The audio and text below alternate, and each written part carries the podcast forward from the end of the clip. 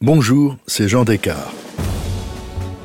Aujourd'hui, dans cet épisode bonus, je vous raconte pourquoi et quand les Français ont commencé à s'intéresser à la préhistoire. Au milieu du 19e siècle, un Français, Boucher de Perthes, fait admettre pour la première fois que les alluvions de la Somme et les premiers vestiges humains qu'on y a trouvés sont de la même période. L'archéologie préhistorique étudie les vestiges des humains et de leurs outils en association avec les restes de la faune et de la flore dans des couches de terrain superposées.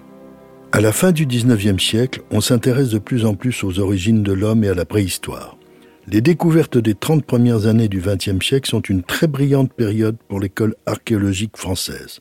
On multiplie les chantiers de fouilles, on met à jour et on tente de dater des squelettes, des silex, des armes de toutes sortes. La préhistoire sort de l'oubli.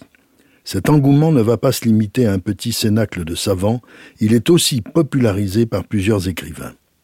L'un d'eux, Rony Aîné, est né à Bruxelles en 1856. Ami d'Alphonse Daudet et des frères Goncourt, il écrit avec son frère Rony Jeune des romans dans la ligne de l'école naturaliste de Zola. Mais il écrit aussi des romans sur la préhistoire. En 1908, Rony Aîné cesse de collaborer avec son frère. C'est seul qu'il écrit, en 1911, la guerre du feu. Le sous-titre est Roman des âges farouches.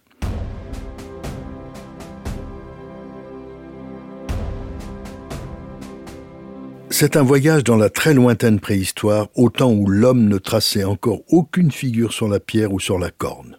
C'était peut-être il y a cent mille ans. En 1911, aucune datation sérieuse n'était possible.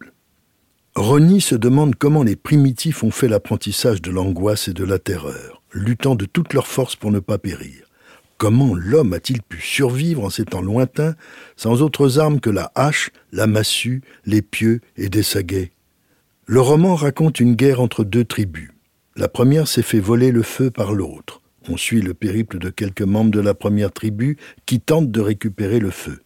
Après bien des péripéties, ils vont découvrir l'endroit où le feu est caché et le ramener à ses premiers propriétaires. Les épisodes se succèdent. Ils affrontent des chacals, des loups, d'autres tribus étranges comme les hommes sans épaules ou les hommes aux poils bleus. Mais la rencontre la plus fascinante est celle qu'ils font avec les mammouths.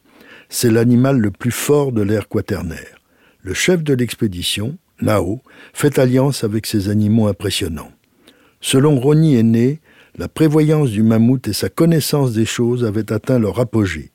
Ils avaient l'avantage d'un instinct social plus ancien que celui des humains et d'une longévité qui favorisait l'expérience individuelle. Ce roman préhistorico-philosophique eut un immense succès. Des générations d'adolescents s'y plongent et s'en délectent. Ce fut sans doute le cas du cinéaste Jean-Jacques Hano. En 1981, il relève le défi de porter à l'écran ce sujet fascinant. Ce n'était pas évident. Il l'a parfaitement réussi. Ce fut un succès mondial. Il l'explique lui-même. La guerre du feu n'ayant pas de dialogue, il n'y avait aucun problème de traduction. C'est un spectacle universel, seule l'image et le son s'imposaient. Le film eut un César du meilleur film et un Oscar du maquillage. Effectivement, les maquilleurs et maquilleuses avaient eu un travail inhabituel.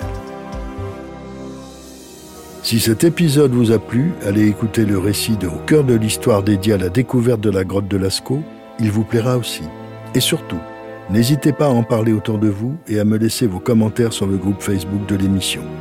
Je vous dis à bientôt pour un nouvel épisode de Au cœur de l'histoire. Au cœur de l'histoire est une production Europe Studio. Ce podcast est écrit et présenté par Jean Descartes. Il a été réalisé par Guillaume Vassot. Pour ne rater aucun épisode, abonnez-vous sur Apple Podcast ou vos plateformes habituelles d'écoute.